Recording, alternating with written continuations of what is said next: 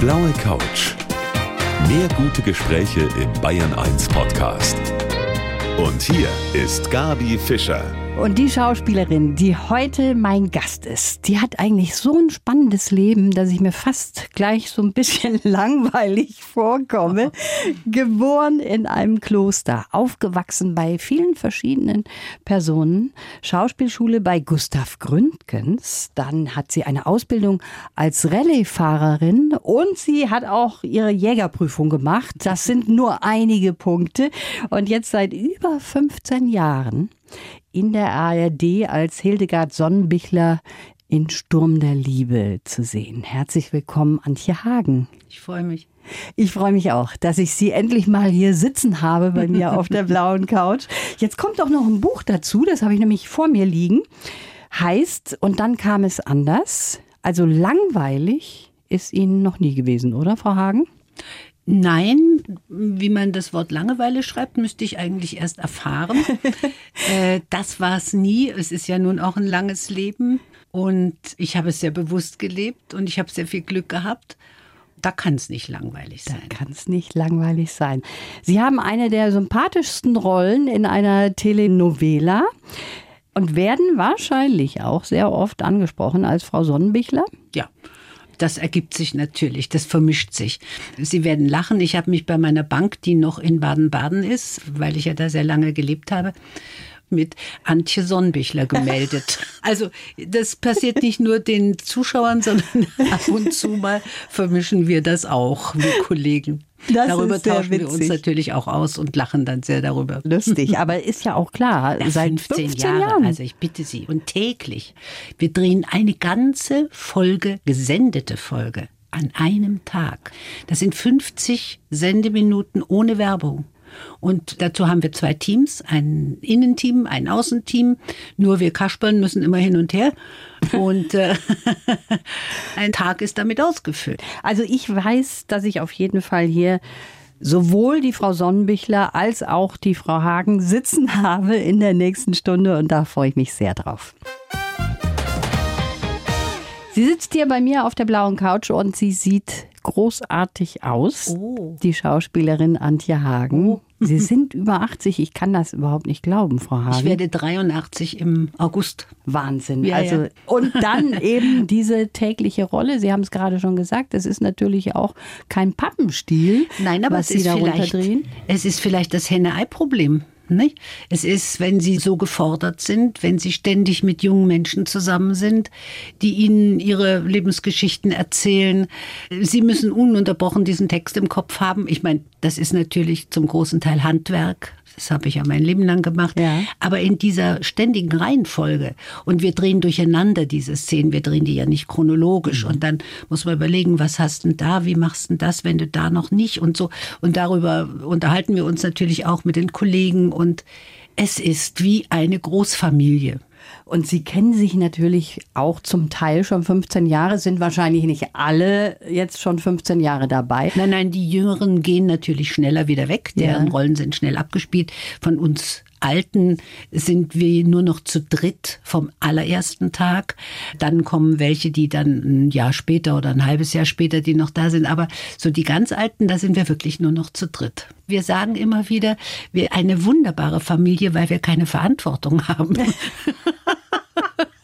wir erzählen uns alles, wir nehmen Anteil. Sicher hilft man sich auch mal, wenn man weiß, da ist irgendwas, wo man da sein kann. Aber es ist jetzt nicht, wir haben gar keine Zeit, privat miteinander groß umzugehen. Vielleicht trifft man sich mal bei einem Geburtstag oder bei irgendeiner besonderen Feier. Das kann zu allem untereinander führen. Von enger Freundschaft bis zur Affäre ist alles dabei. Aber, aber sicher.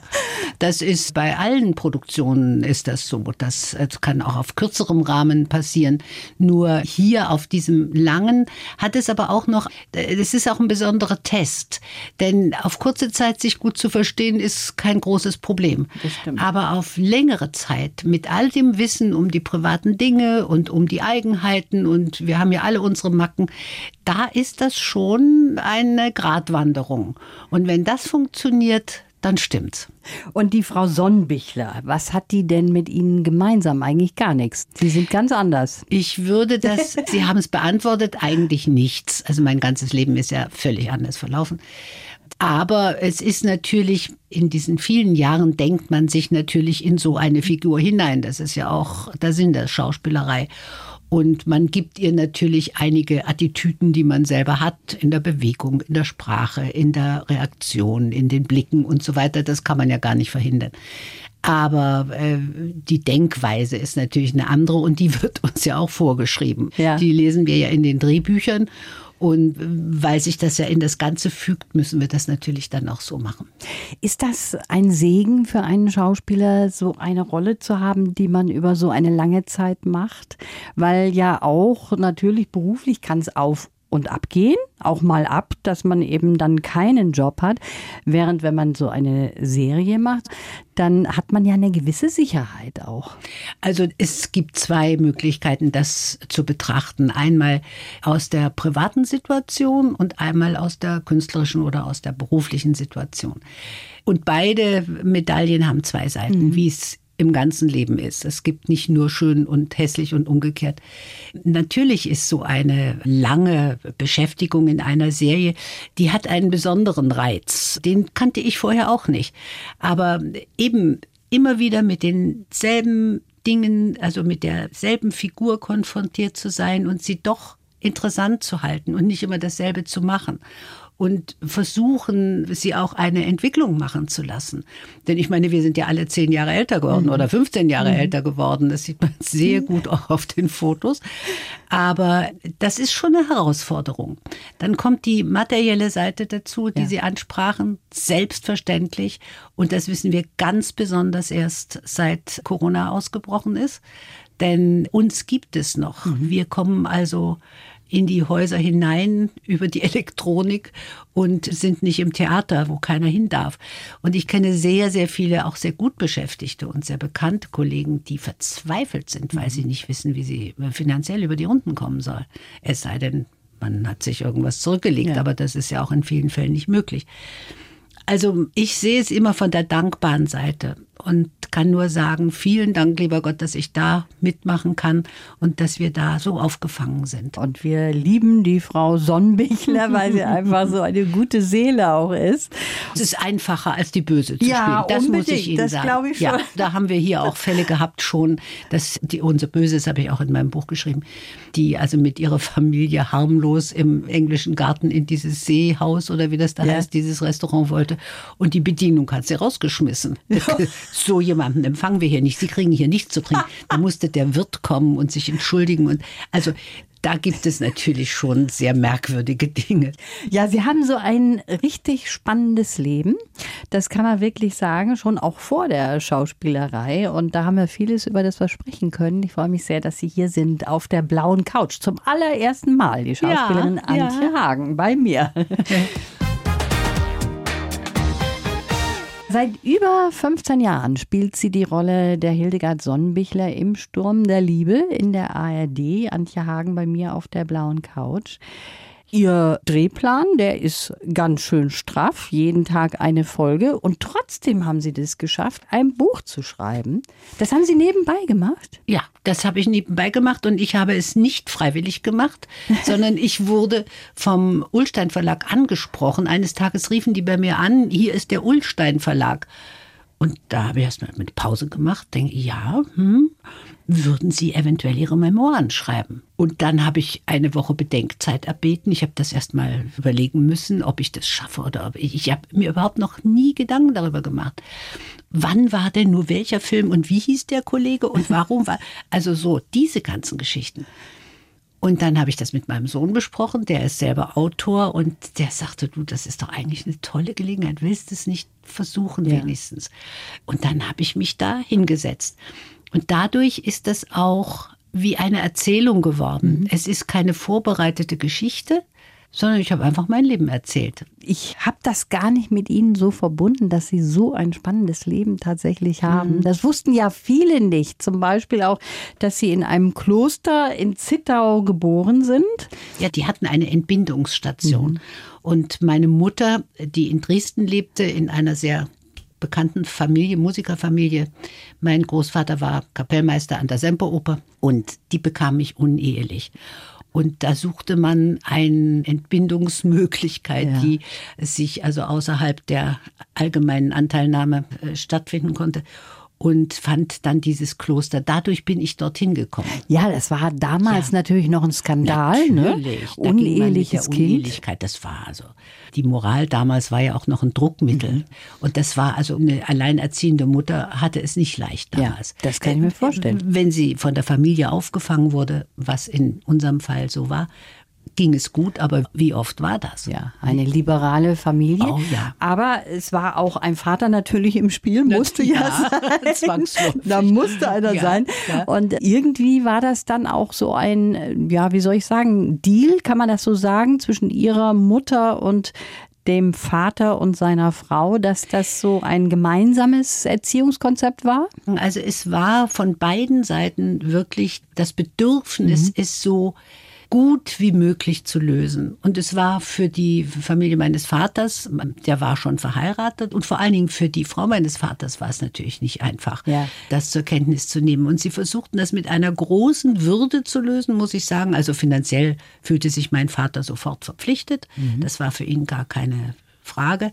Aber wo wächst das Kind auf? Wie mein Vater lebte damals dann, als ich zur Welt kam, in Berlin und die Frau meines Vaters kam dann zu meiner Mutter, als sie hochschwanger war, und sagte, sie hätte sich das überlegt, ob das Kind nicht bei ihnen aufwachsen mhm. sollte. Dann gäbe es einen Vater, eine Schwester dazu und meine Mutter könnte dann als Tante dort auftauchen. Und meine Mutter war so verschämt, dass ihr das passiert ist, dass sie erst mal Ja gesagt ja. hat. Und dadurch kam ich schon als Winzling, als ich gerade so ein paar Wochen alt war, in die väterliche Familie. Mhm. Das wusste ich natürlich nicht, habe ich ja gar nicht mitgekriegt. Und dann wurde meine Stiefmutter krank und dann musste ich wieder zurück und wieder hin und her bis dann irgendeine Tante, eine Schwester meines Vaters sagte, jetzt ist Schluss, das ja. Kind gehört zur Mutter. Und mhm. dann wuchs ich bei meiner Mutter auf. Das ist doch eigentlich schön, wenn man Wunderbar. das so sagen kann. Für die damalige Wunderbar. Zeit Wunderbar. ja ein schwieriges Ding, ja. dass man unehrlich geboren wird und dann aber von ja. verschiedenen Seiten doch viel Liebe bekommen, auch wenn es vielleicht ja, ab und zu und gehakt vor allen hat. Dingen, das ist überhaupt in meinem ganzen Leben das Generalrezept gewesen. Das hatte mir meine Mutter mitgegeben, dass man über alle Dinge spricht mhm. miteinander mhm. und nichts verdrängt und ja, ich, da will ich jetzt nicht und da kann ich nicht und mh, sondern dass man sagt, kommt, lasst uns zusammensitzen, wie machen wir es am besten. Sie haben so viel erlebt, zum Beispiel auch eine ganz schreckliche Bombennacht in mhm. Dresden, wenn wir schon bei Ihrer Kindheit auch sind. Und ja, das endete und das hört sich jetzt fast harmlos an mit einem Känguru im Garten. Ja, das war zu einer Zeit, das war im April, gab es, glaube ich, die Kapitulation, die deutsche. Und dann kam am 13. Februar 1945 abends, ich war sechs Jahre alt, und meine Mutter und meine Großmutter lebten mit mir zusammen in einer sehr schönen Wohnung da in der Nähe von der Elbe in Dresden. Und da hörten plötzlich diese Flugzeuggeräusche nicht mehr auf und da ging es los. Und mhm. da wurde dann diese, da war diese berühmte, schreckliche Nacht, in der ich weiß nicht, wie viele Tausende von Menschen umgekommen sind. Und auch unser Haus hat es erwischt. Und äh, wir sind da, also das war ganz entsetzlich und wir wussten nicht, ob wir rauskommen und hatten unser Leben, also da, die Ausgänge, die überall, wo man hätte rausgekonnt, die waren verschüttet worden. Also von oben, da waren die, das Haus zusammengekracht und hatte die verschüttet. Es brannte auch schon überall und wir waren im Keller und diese Kellerfenster waren klein und vergittert. Und dann haben uns ein, per Zufall, wir, also es waren nur Frauen, die mhm. Männer waren alle im Krieg. Mhm. Und dann haben uns Nachbarn gehört, die da war so ein Lazarett in irgend so einer Villa errichtet worden und da waren leichter Verwundete und die kamen und haben mit einem Schweißgerät uns da rausgeschweißt und uns rausgeholt. Okay. Und wir sind also wirklich in letzter Sekunde. Meine Mutter ist noch mal rein und hat mir meinen Teddy geholt. Das war also mein Kind, mhm. wie das bei kleinen mhm. Kindern immer ist. Und am nächsten Tag waren wir dann bei Nachbarn, bei denen wir übernachtet hatten und standen also völlig verzweifelt da am Fenster und guckten darüber zu dem, was übrig geblieben ist und in diese verqualmenden und schrecklichen Sachen und mussten da über die Straße drüber gucken. Und auf einmal hüpfte dort ein Känguru. Ganz friedlich in Richtung Elbe. Und das war eins der vielen Zootiere, die da dem Inferno entkommen waren und nun irgendwo versuchten, sich zu verstecken oder irgendwas. Und das war schon wohl durch die ganze Stadt und das hüpfte dort ganz erschöpft auf der Straße runter. Es war eine, eine unwahr, ja, wie eine, wie eine, wie eine unwirkliche, seltsame, wie so eine Fata Morgana. Ja, ja. Wahnsinn. Jetzt haben wir einen Lebenslauf für Sie. Den schreibt immer unsere Redaktion und ich möchte Sie bitten, diesen Lebenslauf vorzulesen. Also, mein Name ist Antje Hagen. Ich bin Schauspielerin und ich bin nicht Hildegard Sonnenbichler. Im Leben lasse ich die Dinge auf mich zukommen. Geprägt haben mich meine Kindheit im Krieg, meine Jugend bei verschiedenen Familien und der frühe Tod meines geliebten Mannes.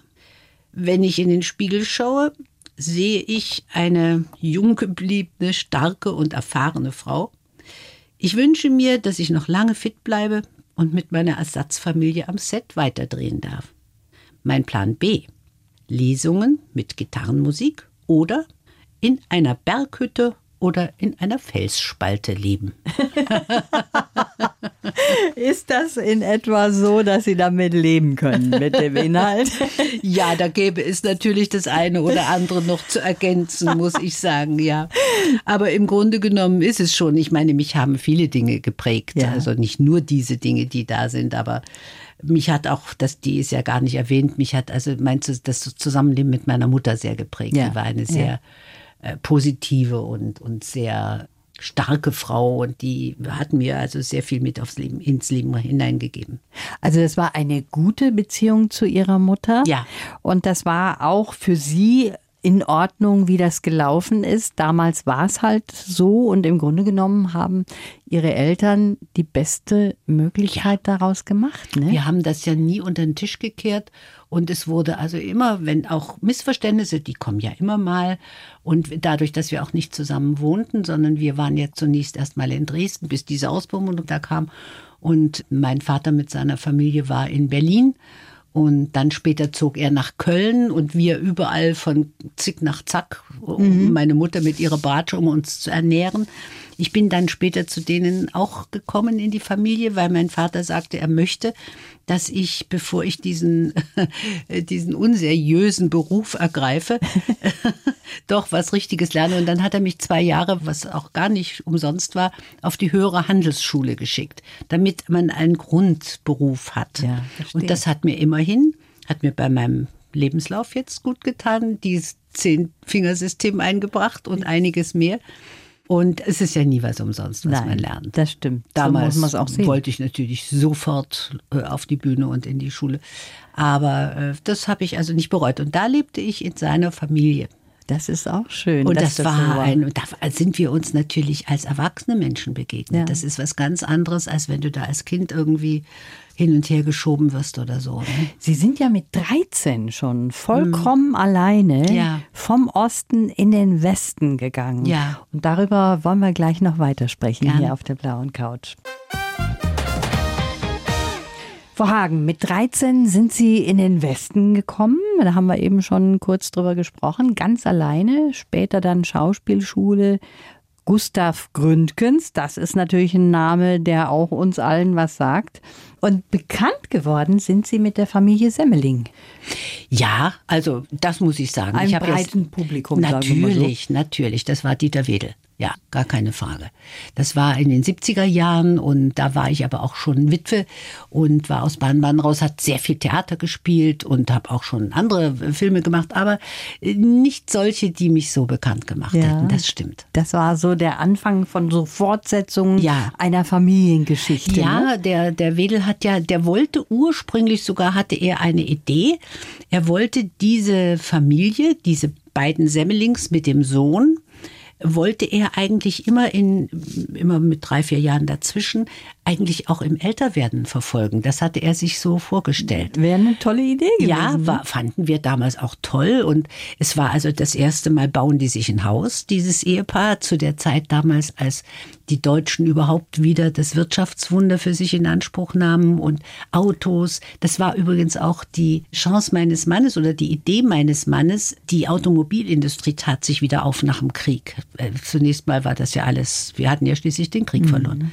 Und dann kam das so langsam wieder und da hat er die Idee gehabt, eine Sendung zu machen, dass die Leute mal erfahren, was überhaupt alles auf dem Markt ist und was es gibt und wie die Gesetze sind und was man darf und nicht darf. Und, und da hat er die Sendung Das Rasthaus gemacht. Und dadurch, dass ich also schon mit meinem Gesicht im Werbefernsehen war, kannte er mich und hat gesagt, die könnte eigentlich mit mir zusammen moderieren. So haben wir uns kennengelernt. Das war der Beginn einer wunderbaren ja. Liebesgeschichte, die eine sehr kurzen, ja. leider sehr kurz war und darüber wollen wir gleich noch weiter ja. sprechen. Ja, sie ist nicht nur eine großartige Schauspielerin, die Antje Hagen, mein Gast heute, sondern sie hat unter anderem auch, und das hat auch ein bisschen was mit ihrem Mann zu tun, eine Ausbildung zur Rallye-Fahrerin gemacht. Das finde ich sehr außergewöhnlich. Dazu sind Sie eben durch Ihren verstorbenen Mann auch gekommen. Ne? also ich Endrich. muss da ein kleines bisschen widersprechen. Ja. Natürlich, wenn eine Frau sowas macht, verselbstständigt sich das. Auch gerade in der Presse und in der, und äh, das werden Sie sicher verstehen, man widerspricht auch nicht immer. Ja. Das hört sich ja gut an. Ja. Mein Mann war bevor er die Rastaussendung machte, Sportreporter und hatte sich auf Motorsport spezialisiert und war überall auf den Rennstrecken, aber hauptsächlich auch Formel 1. Und ich war dann, als wir uns kennenlernten, oft natürlich mit. Das mhm. ist klar. Und mich hat seltsamerweise, obwohl ich also überhaupt keinen Bezug dazu hatte durch Familie oder irgendetwas, diese Atmosphäre wahnsinnig fasziniert. Also diese ohne Angst ja. da etwas zu ja. machen und dann diese wahnsinnige Geschwindigkeit und diese Technik und dieses, also das fand ich schon großartig. Und das habe ich also immer nur betrachtet natürlich. Und als er dann gestorben war, äh, wir kannten natürlich auch sehr viele Rennfahrer und die kamen auch zum Teil manchmal zu uns zu Besuch und also das war eigentlich so wie so eine Großfamilie. Und dann habe ich das tatsächlich gemacht. Dann haben die mich damit reingenommen, erst auf dem Beifahrersitz und es ging ja nur um ganz bestimmte Autos und dann äh, durfte ich auch selber fahren, also auf, auf dem Nürburgring. Auf dem Nürburgring, auf diesen ersten Nordschleifen da. Und das war also und dann haben die mir gesagt, ja Mensch, wer es so fährt, also das ist doch. Und ich habe keinerlei Angst gehabt, sondern ich habe also wirklich nur geguckt, wie der das macht und saß zum ersten Mal in diesem äh, abgefrackten, da ist ja nichts mehr drin, was ja. bequem macht, sondern ist ja alles raus. Und habe dann also wohl eine gute Runde hingedreht und dann haben die mir ge gesagt, also ja, ich sollte eine Ausbildung machen beim Hans Stuck. Und dann habe ich dort auch den Rainer Günzler getroffen. Und Rainer Günzler war ein ganz enger Freund meines Mannes, Patenonkel meines Sohnes. Und der äh, hat mir da sehr zugeredet und acht Tage später rief er mich an und sagte, ich komme mal bei dir vorbei in Bam-Bam. Und da waren also ganz schlimme Unfälle passiert. Da oh. war der Sohn von unserem Rennleiter verunglückt, tödlich bei einer mhm. Rallye und so weiter. Und dann kam der an und sagte, du hast einen Sohn, dein Mann ist gerade gestorben, du bist über 30. Das ist nicht das Alter, in dem man so einen Sport anfängt. Und du willst noch mal so eine Ausbildung machen? Überleg dir das. Denk doch mal an Günther. Und da habe ich wirklich die Vernunft eingeschaltet und habe gesagt, das ist der Wahnsinn und lass es bleiben. Und dann hat der Künstler, der selber Rallye gefahren ist und Sportjournalist war und so weiter und Rennfahrer, der hat gesagt, ich bilde dich aus. Aber nicht mit diesen Rennschleudern, sondern mit deinem eigenen Wagen und mit dem frisierten BMW, den hatte ich damals. Und da hat er mir Fahren beigebracht. Im Winter wie im Sommer. Also seitdem fahre ich natürlich anders. Aber ich muss die Frage, Ihre Anfangsfrage beantworten. Ich bin keine ausgebildete Rallyefahrerin. Okay, also dann haben wir das hier mal klargestellt. Ja. Wie sind Sie im Verkehr, im normalen Straßenverkehr? Äh, ich habe ein sehr schnelles Auto, ich komme schnell von irgendwelchen, aber das werden Sie von allen, also auch von den echten Rennfahrern hören, die fahren alle ganz gemütlich mhm. im Straßenverkehr. Da hat keiner das Bedürfnis zu rennen. Das ist also abgegolten auf dem. Ich fahre so, wie ich fahren darf, ohne was bezahlen zu müssen. das ist sehr schön ausgedrückt. Aber ich denke nicht darüber nach, komme ich da vorbei oder mhm. soll ich jetzt überholen? Und ich sehe genau, wer wann was wo kommt. Und die, die mit mir fahren, sagen, ich kann ja nichts anderes machen als lenken und schalten oder irgend sowas aber ich fahre eben anders. Mhm. Und jetzt als alte Schachtel äh, ist das manchmal, wenn ich dann so irgendwie mich da eingereiht habe oder sowas, dann gucken sie so rüber und wie? Äh, wir haben gedacht, das ist ein junger Mann. Und das ist ganz schön. Was Sie hier gemacht haben, bei uns hier im Studio als erstes, das war sehr profihaft. Sie haben Ihren Schmuck abgelegt. dabei ist auch, und da komme ich jetzt eben drauf, weil wir eben über Ihren Mann schon gesprochen haben, dabei ist auch eine goldene Armspange, ein mhm. Armreif. Und den haben Sie von Ihrem Mann bekommen. Ja. Und den sieht man bei Ihnen auch in den Rollen, die Sie spielen, weil Sie den nicht ablegen. Ja. Den hat er mir geschenkt zur Premiere. Ich habe die heilige Johanna von Orleans Schillersche gespielt ja. in der Freilichtbühne. Da waren wir noch gar nicht verheiratet, da kannten wir uns relativ kurz, waren aber schon furchtbar verliebt ineinander. Und da ist er zur Premiere gekommen und hat mir, das war sein erstes Geschenk. Und das ist also ein schönes Armband. Ich klapper mal damit aus Gold und da steht drin Johanna von Orleans 20.06.1964. Mhm. Und dieses Armband habe ich eigentlich immer getragen. Es passt auch zu allem. Es ist nicht so ein Protzding, sondern einfach nur ein Goldreif. Und als ich das jetzt hier anzog, haben die Tonleute gesagt, das klappert, das kannst du nicht, nicht haben und so. Und dann wollte ich es aber nicht so hergeben, weil das irgendwie, das ist, Sie kennen das sicher ja, auch. Es gibt ja. immer so ganz wenige Stücke, die einem so ans Herz gewachsen sind. Und dann haben sie gesagt, wurscht, jetzt trägt es. Und jetzt habe ich es immer an. Ja, von ihrer großen Liebe, ihrem mhm. Mann, mit dem ihre Zeit jetzt ganz kurz war, eigentlich ja, nur er drei hatte Jahre. Leukämie. Und äh, zwar eine sehr, eine unheilbare, die myologische. Und das ging sehr schnell. Mhm. Es war also, da war unser Sohn gerade zweieinhalb und dann starb er. Der kann sich an seinen Vater kaum noch erinnern, mhm. nicht? Das ist ja klar. Also eine kurze, aber ganz große Liebe war das, die sie auch irgendwie, wie Sie gerade erzählt haben, zur Rallye-Fahrerin gemacht hat. Und Sie haben auch noch eine für Frauen, sage ich jetzt mal, nicht ganz so übliche Prüfung gemacht. Davon müssen Sie uns gleich noch hier erzählen. Die Schauspielerin Antje Hagen ist heute auf der blauen Couch. Ich habe es eben schon erwähnt, mein Gast heute, die Schauspielerin Antje Hagen, die macht wirklich sehr, sehr außergewöhnliche Sachen. Sie haben zum Beispiel auch die Jagdprüfung gemacht. Wie ist es jetzt dazu gekommen? Ich bin ein unglaublicher Naturhampel, immer schon gewesen. Ich wollte als elfjährige Försterin werden. Aha. Und es hat, wie Sie sehen, nicht geklappt. Aber ich bin immer, wenn ich irgendwo war, in die Wälder gelaufen und habe also diese Natur, das, das, ich muss da, ich gehe da nicht hin, weil ich jetzt die Schritte zähle oder irgendeine Uhr habe, sondern weil ich es so wunderschön finde und mich da so wohlfühle. Und dann saß ich, das war nach dem Tod meines Mannes bereits, saß ich mal zu Hause und schlug die Zeitung auf und las eine Annonce und da stand zur diesjährigen Jägerprüfung bitte anmelden. Und dann habe ich mir das angeguckt und habe ich gesagt, so, das mache ich. Ich hatte keine Ahnung, was auf mich zukommt. Natürlich, wenn Sie das dann machen, Sie müssen ja auch schießen. Ja, ja, eben. Aber wir schossen in der Prüfung natürlich und auch bei der, ja, bei der Prüfung und auch während der Ausbildung natürlich nur auf Pappkameraden mhm, mhm. und auf solche Sachen und nicht auf echte Tiere. Und da war ich also auch heilsfroh, denn das wollte ich nicht. Waren Sie schon mal auf einer Jagd? Haben auf Tiere dann auch geschossen? Nein. Nie. Ich war auf einer Jagd. Ich wurde dann, ich war ja natürlich bekannt wie ein bunter Hund in Baden-Baden. Ja. Das ist ja eine kleine Stadt und durch die Öffentlichkeitsarbeit und dies lange, ich habe 50 Jahre da gelebt. Mhm. Ne? Und da war ich also auch am Jägerstammtisch dann eingeladen. die Frau vom Jänrich hat einen Jagdschein. Oh, toll.